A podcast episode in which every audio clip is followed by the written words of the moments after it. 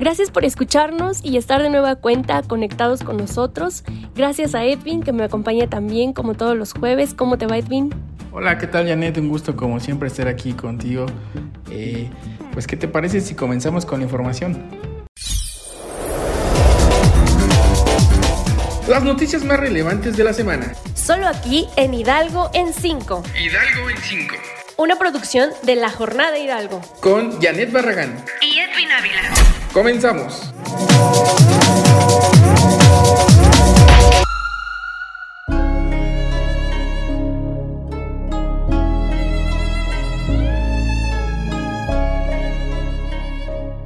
Arrancamos con la información, contarles que en atención a la recomendación eh, emitida por la Comisión Nacional de Derechos Humanos desde 2016 a los estados y municipios, pues respecto a la reclusión irregular en las cárceles municipales o distritales en México, la Secretaría de Seguridad Pública de Hidalgo llevó a cabo el cierre definitivo de cinco espacios que contaban con estas características en la entidad. Los recintos que eran administrados por los ayuntamientos de Atotonilco el Grande, Zacualtipán, Pan, Metztitlán, Simapán y Tizayuca, pues carecían de infraestructura y capacidad para garantizar la seguridad la reinserción social y prácticamente pues cubrir las necesidades básicas de la población penitenciaria. Los procesos de cierre y traslados de personas privadas de la libertad bajo proceso o sentencia fueron desarrollados en cinco etapas desde 2017 y hasta este año 2022 mediante operativos coordinados entre la Agencia de Seguridad Estatal, el C5 Hidalgo y la Subsecretaría de Reinserción Social. Esto en atención a una recomendación, repito, que se hizo a nivel nacional y que está siendo atendida o que ya fue atendida por varias entidades, pues Hidalgo ya concluyó con este procedimiento. Bueno, en otros temas, platicarles que la Delegación de, Programas para el Bienestar en Hidalgo reparte mil millones de pesos de manera bimestral, recurso que se entrega para las y los beneficiarios del programa de pensión para el bienestar que son para todos los adultos mayores, así lo informó Abraham Mendoza Centeno, titular de la dependencia estatal. En rueda de prensa, acontecida en Tula, el delegado de bienestar detalló que la entidad se tiene un padrón de más de 268 mil personas adultas mayores que reciben esta pensión del bienestar, ya sea a través de operativos de pago o mediante transferencia bancaria. Específicamente, de ese universo de 286 mil beneficiarios y beneficiarias, 119 mil reciben su pago a través de los operativos que efectúa la Secretaría del Bienestar en diversas regiones del Estado, principalmente aquellas que están más alejadas los cuales eh, pues representan alrededor del 40% del padrón. Y pues bueno, ya se entregaron eh, pues este bimestre a todos estos beneficiarios la, la pensión del bienestar y ahora sí lo podrán gastar como ellos deseen. ¿Tienes algún comentario? Envíalo a arroba la jornada Hidalgo en Twitter y Facebook La Jornada Hidalgo. Hidalgo en 5. La verdadera alternativa. La verdadera alternativa.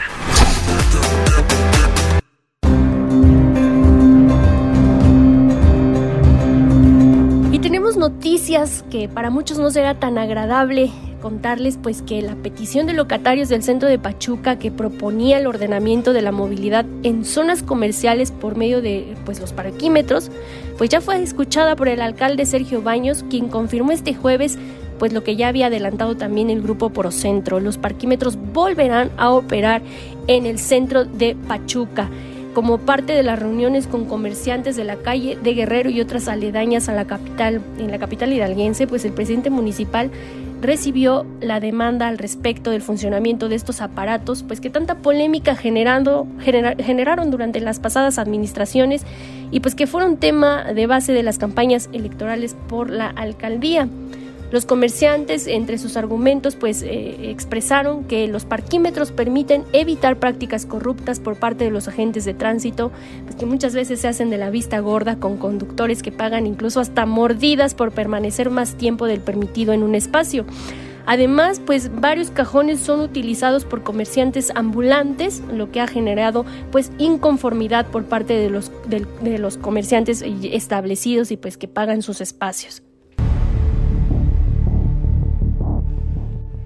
Bueno, en otra información, platicarles que por delitos de amenazas y maltrato animal fue vinculado a proceso un sujeto relacionado con los hechos ocurridos en Pozo Grande, Actopan, donde un perro fue atacado a machetazos mientras el agresor amenazaba a dos personas que tenían bajo su cuidado al perro.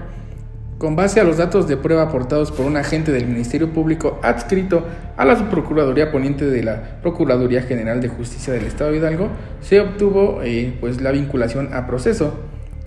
Esto luego de que se diera a conocer en redes sociales el pasado 8 de julio un video en el que se observó el maltrato hacia una perrita y las amenazas contra sus cuidadoras, motivo por el que la representación social inició la carpeta de investigación.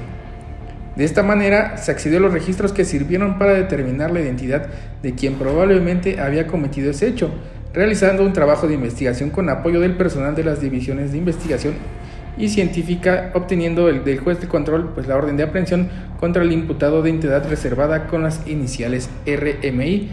Incluso pues bueno, este caso llegó hasta los ojos del gobernador Omar Fayad que también en sus redes sociales pues eh, condenó este hecho, y no solamente este, ha condenado varios hechos de maltrato animal y pues bueno, ahí está un caso más de que habrá cero tolerancia hacia el maltrato animal en Hidalgo.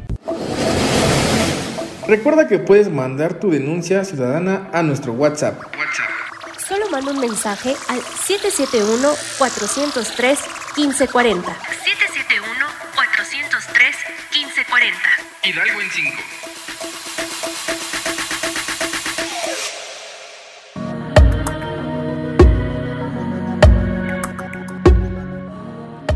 Ya para concluir, informarles que continúan los trabajos entre los equipos de transición del gobierno estatal de Omar Fayad y el gobernador electo Julio Menchaca, quienes esta última semana han trabajado en temas como el desarrollo social, salud, gobierno, seguridad pública, educación y finanzas. A través de redes sociales, el gobernador electo Julio Menchaca pues ha dado pormenores de estas reuniones y también informó que puso a disposición de la ciudadanía un, espacio virtual para conocer las inquietudes de la población respecto a, este, a estos temas que se están tratando en este proceso de transición.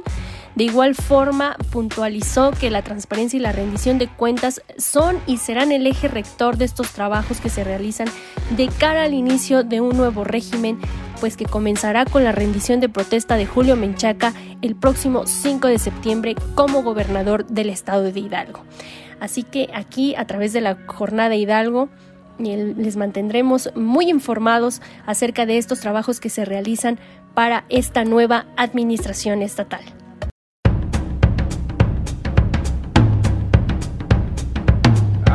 Y pues así llegamos al final de este espacio. Muchas gracias por acompañarnos. Gracias Edwin. Un placer como siempre estar contigo, Janet, y pues bueno, recordarles a todos nuestros escuchas que nos sigan en nuestras redes sociales, en Facebook, en Instagram, en YouTube y nuestras demás redes sociales, ahí actualizaremos todo. Nos vemos hasta la próxima.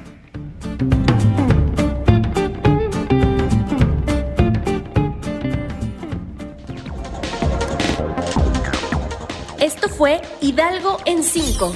Hidalgo en 5 llevándote las noticias más destacadas de la semana. Que no te agarren en curva. En la jornada de Hidalgo te informamos rápido y bien. Recuerda, nos escuchamos todos los jueves por Spotify. Yo soy Edwin Ávila. Y yo, Janet Barragán. Hasta la próxima.